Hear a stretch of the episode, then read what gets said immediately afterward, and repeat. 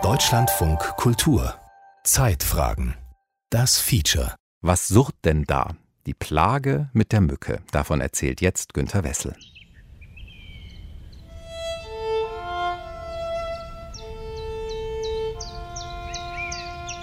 Die Uckermark ist der am dünnsten besiedelte Teil Brandenburgs. Eine Landschaft geprägt von der Eiszeit. Sanft geschwungen, von Grund- und Endmoränen geprägt. Voller kleiner und größerer Seen. Dazwischen Felder. Raps, Weizen und Mais. Wilde Wiesen, Kiefern und vor allem feuchte Buchenwälder.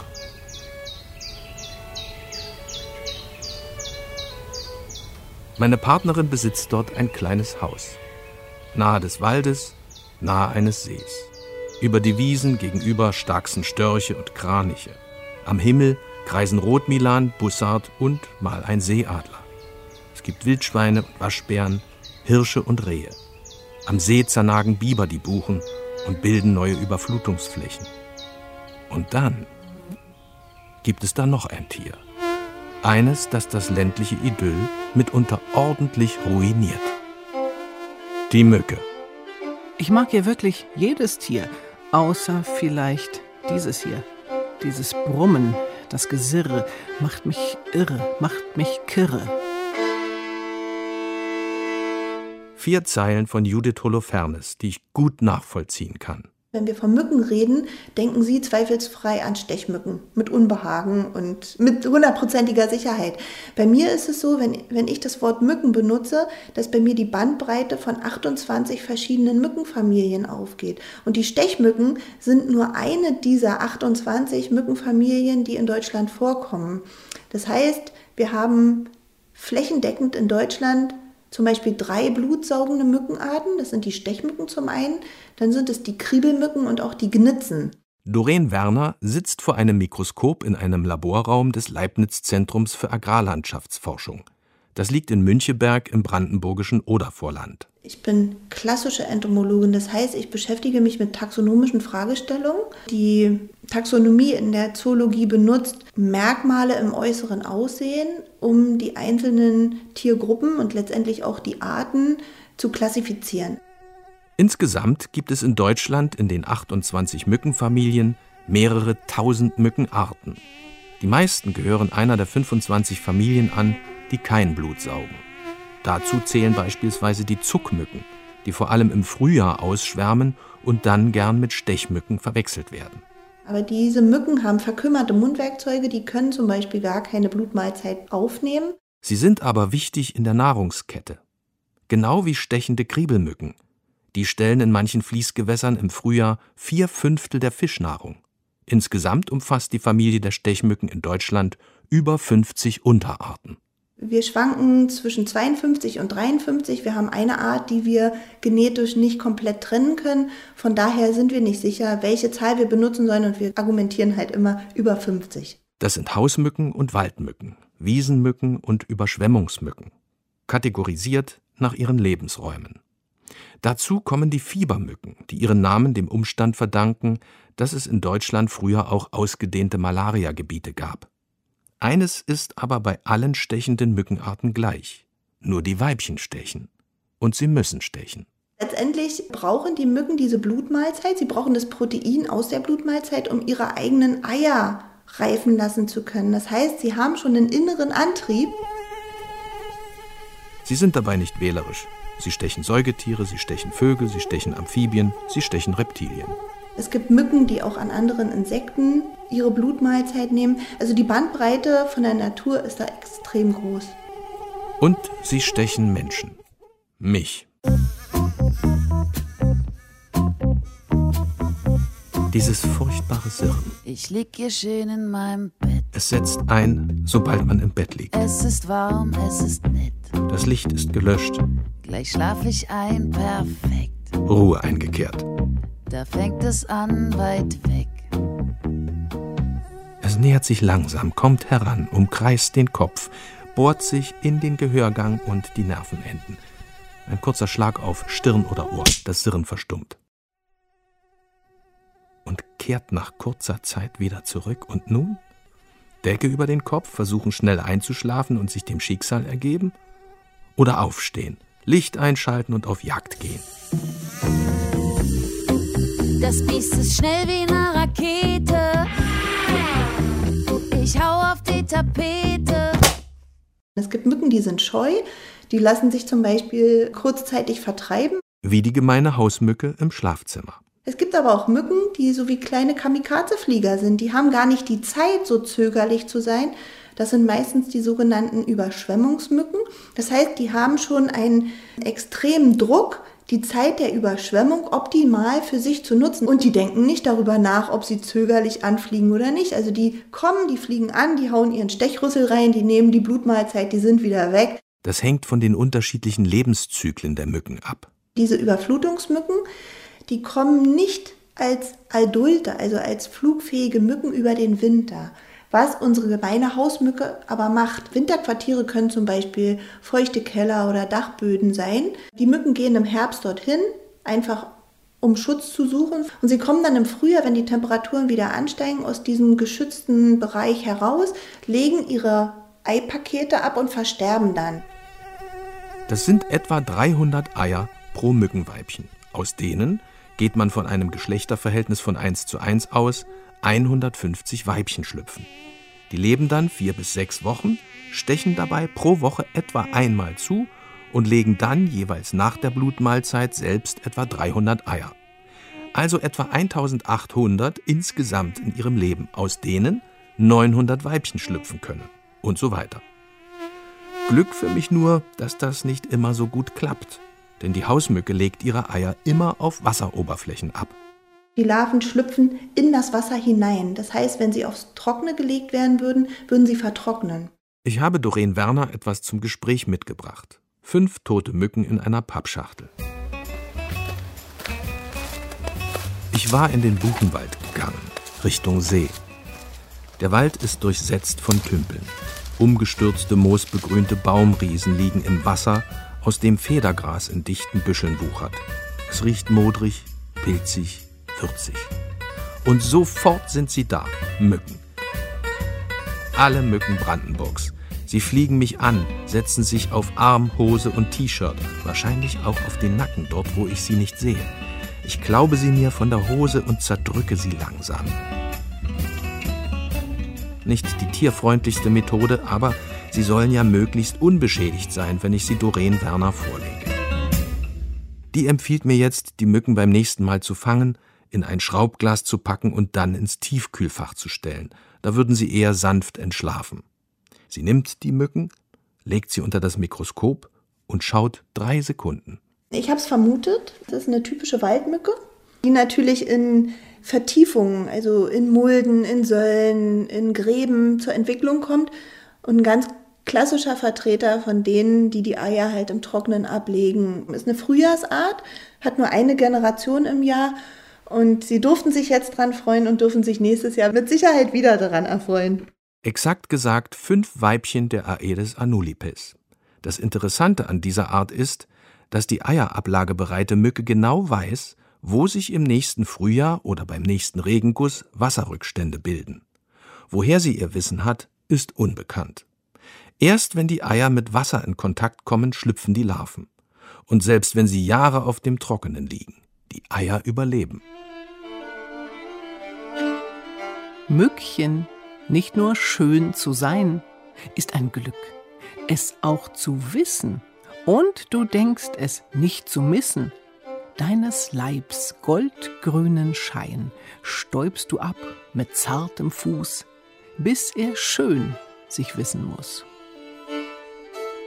Karl Mayer besang die Schönheit der Stechmücke im Jahr 1834. Ihre Fragilität, dünnbeinig, mit langen Fühlern und zarten, fast durchsichtigen Flügeln, der Stachel ein spitzer hohler Dorn, der unmerklich die menschliche Haut durchbohrt. Faszinierende Geschöpfe, deren Einfluss man nicht unterschätzen darf. Der Fachausdruck ist differenzielle Immunität. Bert Hoffmann ist Politikwissenschaftler am German Institute of Global and Area Studies in Hamburg. Das Institut analysiert unter anderem politische und soziale Entwicklungen in Afrika und Lateinamerika. Hoffmann leitet dessen Berliner Büro, also differenzielle Immunität. Das erklärt, warum eine Rebellion von versklavten Afrikanern die riesengroße französische Armee schlagen konnte, warum Lateinamerika eigentlich nie britisch geworden ist, wie andere Teile der Welt, als die Briten die Weltmeere beherrscht hatten. Das war nicht nur Heroismus, sondern das waren die Verbündeten, nämlich die Moskitos, die das Gelbfieber brachten. Haiti Ende des 18. Jahrhunderts. In der französischen Kolonie leben knapp 450.000 Menschen, von denen 400.000 schwarze Sklaven sind. Sie reklamieren für sich auch die Ideale der französischen Revolution Freiheit, Gleichheit, Brüderlichkeit und lehnen sich gegen die Sklaverei auf. Der Aufstand ist erfolgreich. Und auch ein Teil der Revolutionäre in Frankreich unterstützt die ehemaligen Sklaven. Aber dann drehte sich das Blatt und die Franzosen haben unter Napoleon wieder versucht, die Sklaverei einzuführen auf Haiti und haben zu diesem Zweck eine riesige, für die damalige Zeit riesige Expeditionsarmee geschickt. Das waren 65.000 Soldaten und Seeleute. Ab 1802 landeten die französischen Truppen auf der Insel.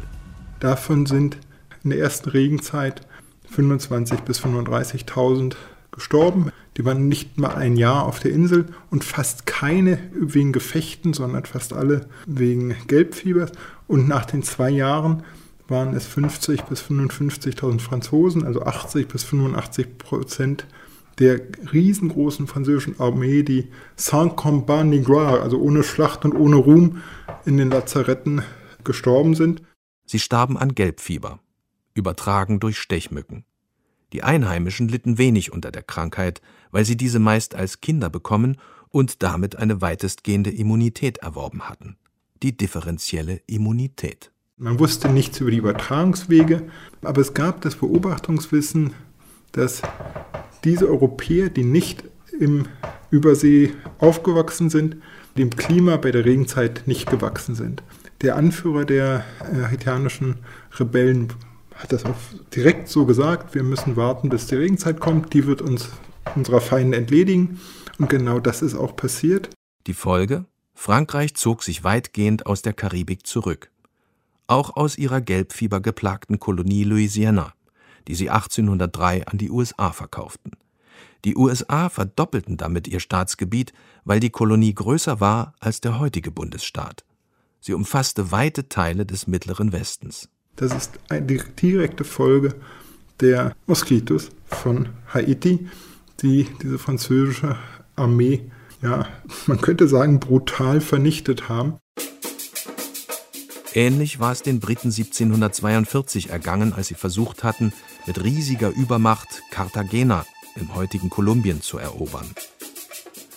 Als die Regenzeit einsetzte und die Moskitos kamen, starben von 29.000 entsandten Soldaten 22.000 innerhalb von Wochen. Die Spanier hingegen verloren nur 200 bis 600 Soldaten. Denn viele Spanier waren schon in Gelbfiebergebieten aufgewachsen auch in Havanna auf Kuba scheiterte die britische Besetzung 1762, weil mehr britische Soldaten an Gelbfieber starben als bei Kampfhandlungen. So gaben sie die Stadt ein Jahr später an Spanien zurück. Und etwa 100 Jahre später entdeckte dort ein Arzt, Carlos Finlay, wodurch Gelbfieber übertragen wird. Er hat mit den Arbeitern der Kloaken, also Abwässer, gearbeitet. Also hat sich nicht die reichen Händler angeguckt, sondern gesagt, wenn es an der Hygiene liegen müsste, dann müssten die eigentlich sein, die die Ersten, die sterben. Sind die aber nicht. Die arbeiten wirklich im wahrsten des Wortes in der Scheiße, aber haben kein Gelbfieberproblem oder zumindest nicht mehr als der Rest der Bevölkerung. Und kam dann im Prinzip dazu, rauszufinden, dass es Übertragung über Mücken ist und hat auch richtig identifiziert, welche Mückenart er stellte seine Forschung in den USA vor. Und es passierte, was oft passiert. Keiner glaubte ihm. Warum auch? Er kam schließlich aus dem unterentwickelten Kuba. Immerhin, heute erinnert ein Denkmal in Havanna an ihn. Eine überdimensionierte Betonspritze. Und das große kubanische Impfforschungsinstitut, was ja auch erfolgreich zwei Impfstoffe gegen Corona rausgebracht hat, das ist das Instituto Finlay, das ist nach ihm benannt. Nicht nur in Lateinamerika griff die Mücke in die Weltpolitik ein. Alexander der Große stoppte seinen Vormarsch nach Osten in Indien. Nicht, weil ihm so viel Gegenwehr entgegentrat, sondern weil sein Heer und er selbst mit Krankheiten wie Malaria infiziert waren. Die Mücke besiegte den Feldherrn. In Italien war im Altertum vor allem das Gebiet um die pontinischen Sümpfe südöstlich von Rom Malaria verseucht. Das römische Reich ging deswegen nicht unter. Es starben aber die Eroberer daran, der Westgotenkönig Alarich und der Ostgotenkönig Theoderich. Das ist eine Lektion, dass wir, wenn wir auf Politik und Weltgeschichte schauen, einfach ein bisschen wegkommen müssen, nur Männer machen Geschichte, ja, dann auch Frauen machen Geschichte, dann auch Klassen und dann Strukturen. Aber auch das bewegt sich innerhalb eines Ökosystems, wo die Natur, und das sind die Viren in dem Falle, mit zu berücksichtigen sind. Das Ökosystem als ein wichtiger Faktor. Denn das Vorkommen von Mücken und Viren ist mitunter menschengemacht. Gelbfieber kam erst mit den Sklaventransporten aus Westafrika nach Lateinamerika. Mücken wanderten, besser gesagt, sie reisten mit um die Welt. Wir konnten 2011 das erste Mal flugfähige, also adulte asiatische Tigermücken in Baden-Württemberg mit Fallensystemen nachweisen. Wir haben aktuell etablierte, also angesiedelte Populationen in den Bundesländern Bayern, Baden-Württemberg, Hessen, Thüringen und seit letztem Jahr auch in Berlin. Die asiatische Tigermücke kommt eigentlich in Südasien und Südostasien vor. Dass sie in Europa heimisch geworden ist, verdanken wir, so sagt es Insektenforscherin Doreen Werner, zum einen der Globalisierung, zum anderen dem Klimawandel. Der Hauptverbreitungsweg interkontinental ist der Handel mit Gebrauchtreifen. Stellen Sie sich vor, in Asien liegt eine Menge Gebrauchtreifen auf Halde. Es regnet und in jedem einzelnen Reifen bilden sich kleine Wasserpfützen. Und diese Gattung Aedes, zu der die Tigermücke gehört, klebt die Eier an den Reifen oberhalb der Wasseroberfläche fest. Das hat für die Mücke den Vorteil, dass erst wenn es das nächste Mal regnet und der Wasserstand ansteigt, die Eier benetzt werden. Bevor es das nächste Mal regnet, werden diese Gebrauchtreifen auf einem anderen Kontinent verkauft. Dort liegen sie auf Halde. Und beim nächsten Regen kommen die Eier mit Wasser in Berührung. Die Larven können schlüpfen und stimmen die Lebensbedingungen, verbreitet sich die asiatische Tigermücke. Dass die wärmeliebende Art neue Standorte besiedeln kann, etwa weite Teile Deutschlands, hängt mit dem Klimawandel und den daher gestiegenen Temperaturen zusammen und mit Anpassungsprozessen bei der Mücke selbst. An sich ist das ja jetzt nicht schlimm, außer dass sie sehr aggressive Mücke ist, die tagaktiv ist. Das heißt, die nervt. Und der Stich kann auch zu allergischen Reaktionen führen. Mailin Meinke ist Epidemiologin am Landesgesundheitsamt Baden-Württemberg. Aber warum wir da so ein bisschen nervös werden, ist, weil diese Mücke potenziell Dengue, Chikungunya und Zika übertragen kann. Ein bisschen nervös, sagt Mailin Meinke. Ein bisschen, nicht sehr. Für tropische Krankheiten hier in Deutschland braucht man erstmal Reiserückkehrer, die das Virus oder die Malaria in sich tragen. Dann braucht man die Mücke, die das überhaupt aufnehmen kann und wo sich dann der Krankheitserreger vermehren kann. Dann muss diese Mücke, die diese Viren in sich trägt, jemand anderen stechen. Das Risiko sei natürlich da, aber es wird natürlich jetzt nicht zu riesigen Ausbrüchen kommen wie in Singapur oder in Südostasien, aber es kann halt zu vereinzelten Übertragungen so zu kleinen Ausbrüchen kommen, die wir ja jetzt schon in Südfrankreich, in Italien, in Kroatien gelegentlich haben. Das ganze Spiel von Ansteckung und Übertragung von Viren durch Mücken ist ein ziemlich komplizierter Prozess. Die Viren müssen sich nämlich im Körper der Mücke so sehr vermehren, dass sie wieder in die Speicheldrüse gelangen. Nur so kann die Mücke beim nächsten Stich den Krankheitserreger in die Wunde ihres Opfers abgeben. Je höher die Temperatur ist, in der die Mücke lebt, desto schneller entwickelt sich das Virus im Mückenkörper. Doch nicht jedes Virus wird von jeder Mückenart weiterverbreitet, weil nicht jede Mückenart für jedes Virus empfänglich ist. Doreen Werner. Es gibt bestimmte Mückenarten, die mit bestimmten Erregern zusammenspielen. Das kann man sich vorstellen wie so ein Schlüssel-Schloss-Prinzip. Es passt halt nicht immer. Auch bei Malaria nicht. Die ist zwar keine Viruserkrankung, sondern eine parasitäre, Aber auch sie wird von Moskitos verbreitet. Malaria gab es früher auch in Deutschland und die Mückenart, die sie verbreiten kann, gibt es immer noch. Aber diese Mückenart kann nicht die tropische Malaria übertragen. Da passen Schlüssel und Schloss nicht zusammen. Leider anderswo aber manchmal doch. Die gemeine Hausmücke etwa kann das Westnil-Virus übertragen. Auch die asiatische Tigermücke ist zum Beispiel in der Lage, das Westnil-Virus aufzunehmen und weiterzugeben, aber nicht so effektiv wie unsere gemeine Hausmücke. Und die gemeine Hausmücke ist nicht in der Lage, Dengue oder Chikungunya zu übertragen. Doreen Werner holt einen Insektenkasten aus dem Schrank. Darin sind aufgespießte Mücken, immer 20 Arten pro Kasten. Von jeder Art fünf oder sechs Individuen als Muster. Mit Zettel versehen, wo und wann gefangen. Für mich sehen sie auf den ersten, zweiten und auch dritten Blick alle gleich aus. Doreen Werner sieht sofort die Unterschiede. Drei Sekunden hat sie gebraucht, meine mitgebrachten Mücken zuzuordnen. Als Insektenforscherin muss man genau hinschauen können. Und wahrscheinlich als Kind gern Memory oder mit Suchbildern gespielt haben. Im Leibniz Zentrum für Agrarlandschaftsforschung pflegt Doreen Werner den deutschen Mückenatlas. Menschen schicken Mücken ein mit Orts- und Zeitangabe, wo sie gefangen wurden.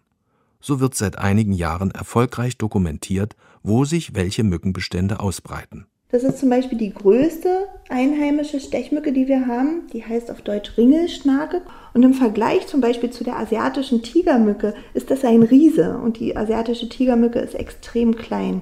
Aber gerade hier bei dieser Mücke ist es so, dass sie geringelte Beine hat und die Leute eigentlich diese Mücke aufgrund ihrer Größe natürlich auch registrieren. Und sie sehen zum Teil auch mit bloßem Auge die Beinringelung.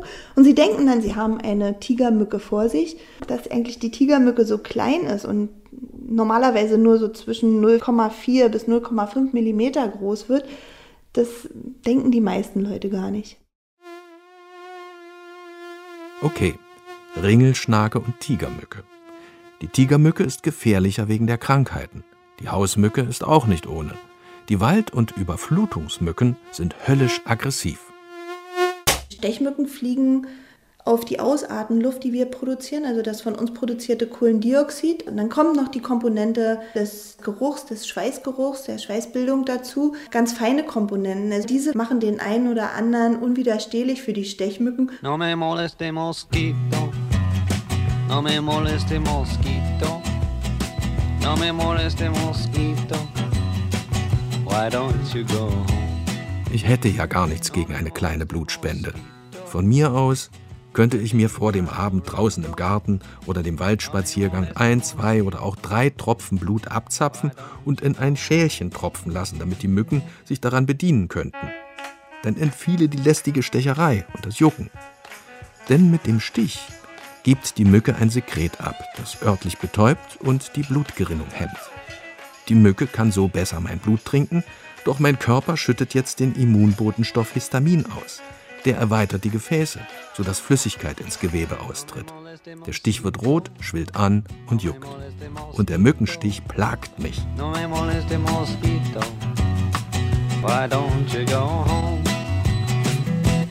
Der Begriff Plage ist natürlich immer sehr subjektiv. Manche sind schon gestört, wenn sie irgendwie nur drei oder vier Stiche an einem Abend haben. Und andere ärgern sich erst dann, wenn es dann so 15, 20 Anflüge von Stechmücken sind. Xenia Augsten ist Sprecherin der Kommunalen Aktionsgemeinschaft zur Bekämpfung der Schnakenplage, kurz CAPS genannt. Mit Schnaken sind Stechmücken gemeint. Die CAPS wurde 1976 gegründet. Damals taten sich Gemeinden zusammen, um eine gemeinsame Stechmückenbekämpfung auf die Beine zu stellen. Inzwischen hat die Aktionsgemeinschaft 94 Mitglieder aus den Bundesländern Rheinland-Pfalz, Baden-Württemberg und Hessen. Sie reicht vom Kaiserstuhl bis nach Bingen. Unser standardmäßiges Hauptgeschäft sind Auwaldstechmücken. Das heißt Stechmücken, die nach einem Hochwasser auftreten oder nach langanhaltenden Starkregenereignissen. Wir haben aber auch eine andere Gruppe, nämlich die Sumpf- und Bruchwaldstechmücken. Und die Larven von dieser Gruppe überwintern teilweise auch. Das heißt, die sind schon relativ früh im Frühjahr in einem weit entwickelten Larvenstadium zu finden. Das ist dann meistens so Mitte, Ende März rum, dass wir da mit der Bekämpfung anfangen. Glücklicherweise seien Stechmücken in der Nahrungskette nicht wirklich wichtig. Es ist nicht so, dass wir eine Tiergruppe haben, die explizit darauf angewiesen ist, Stechmücken regelmäßig zu erhalten, um überleben zu können. Wenn man günstig eine Stechmücke erwischen kann, macht man es natürlich gerne, aber es ist nicht energieeffizient, explizit Stechmücken zu jagen. Und außerdem sei es nicht das Ziel, 100 Prozent aller Stechmücken zu erwischen. Bekämpft wird mit einem speziellen Mittel, einem biologischen Wirkstoff, BTI, dem Bacillus thuringiensis israelensis. In diesem Bakterium steckt ein Eiweißkristall, das die Mückenlarve über die Nahrung aufnimmt, das dann ihre Darmwand zerstört und somit zu ihrem Tod führt. Für die Stechmückenlarven ist es garantiert nicht schön, aber man hat halt sehr wenig andere Arten, die davon betroffen sind. Nur eine andere Mückenart. Zugmücken. Die stechen nicht, sind aber ein wichtiger Bestandteil der Nahrungskette, brüten aber in Dauergewässern, also beispielsweise in Baggerseen oder in sehr langsam verlaufenden Altrheinarmen. Das heißt, die erwischen wir größtenteils eigentlich gar nicht mit unserer Maßnahme, weil wir sind ja nur in diesen temporären Wasserflächen tätig. Ausgebracht wird das Mittel auf größeren Flächen mit Helikoptern, die künstlichen Hagel mit dem Wirkstoff abregnen lassen. Auf kleineren Flächen von Menschen, die es entweder auf die Wasserflächen spritzen oder per Wurfgranulat verteilen. Oder in Regentonnen als Tabletten, da aber vor allem, um die asiatische Tigermücke zu bekämpfen. Die Tigermücke ist eine urbane Stechmücke. Das heißt, sie brütet in der Regentonne, sie brütet in Gießkannen oder in kleinen Eimerchen, in hohlen Zaunfeen. Also da gibt es eine ganze Bandbreite, wo Tigermücken bei uns sich entwickeln können. Dass der Begriff der Plage subjektiv sei, hat Xenia Augsten zu Beginn unseres Gespräches gesagt. Ja, ab wann sind Mücken eine Plage? Oder wann einfach nur lästig? Und wenn man einmal begonnen hat, großflächig Mücken mit Bakterien zu bekämpfen, wo ist die Grenze? In den USA werden genetisch veränderte Stechmücken ausgesetzt, die sich mit freilebenden Weibchen paaren sollen. Hinterher sollen nur Männchen schlüpfen, die nicht stechen. Auch die geben dann ihre veränderten Gene weiter. Perspektivisch stirbt diese Mückenart aus. Ein Fortschritt? Man kann das nicht so runterbrechen, dass man zum Beispiel sagt, Mücken haben keinen Nutzen oder Mücken sind nicht wichtig für das Ökosystem. Sie sind extrem wichtig und in der Kombination zum Beispiel von den gesamten 28 Mückenfamilien würde ich sogar so weit gehen und sagen, die gesamten Ökosysteme würden zusammenbrechen, wenn wir keine Mücken mehr hätten. Auch keine Stechmücken? Auch keine Stechmücken. Sie übernehmen schon wirklich wichtige Funktionen und zum Teil kennen wir diese Funktionen gar nicht. Wir haben jetzt Studien durchgeführt, die zum Beispiel auch zeigen, dass Stechmücken wesentlich an der Bestäubung beteiligt sind. Wir sind uns immer gar nicht bewusst, wie wichtig jedes einzelne Tier, also jede einzelne Art ist. Wer als Werkzeug nur einen Hammer hat, sieht in jedem Problem einen Nagel. Dieser kluge Satz wird mal Mark Twain, mal Paul Watzlawick zugeschrieben. Vielleicht sieht, wer das Gift BTI hat, überall eine Mückenplage. Genauer hat Albrecht Hausdorfer 1944 hingesehen und ein Sonett verfasst. Ein leisestes Gesurr. Auf meiner Hand sinkt flügelschwirrend eine Mücke nieder, ein Hauch von einem Leib sechs zarte Glieder. Wo kam sie her? Aus winterlichem Land. Ein Rüssel, schlag ich zu, missgönn ich ihr den Tropfen Blut, der solches Wesen nährt, den leichten Schmerz, den mir der Stich gewährt. Sie handelt, wie sie muss. Bin ich ein Tier? So stich nur zu, du kleine Flügelseele, solang mein Blutgefäß dich nähren mag, solang du sorgst um deinen kurzen Tag. Stich zu, dass es dir nicht an Kräften fehle. Wir sind ja beide, Mensch wie Mücke, nichts als kleine Schatten eines großen Lichts.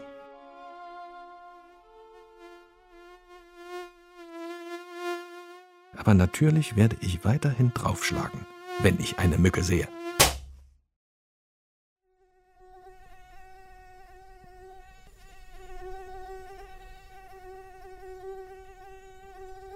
Was surrt denn da? Die Plage mit der Mücke. Das war ein Feature von Günter Wessel. Es sprachen Axel Wandke und Birgit Paul. Verantwortlich für Ton und Technik war Hermann Leppich, Regie führte Beatrix Ackers und die Redaktion hatte Martin Meyer.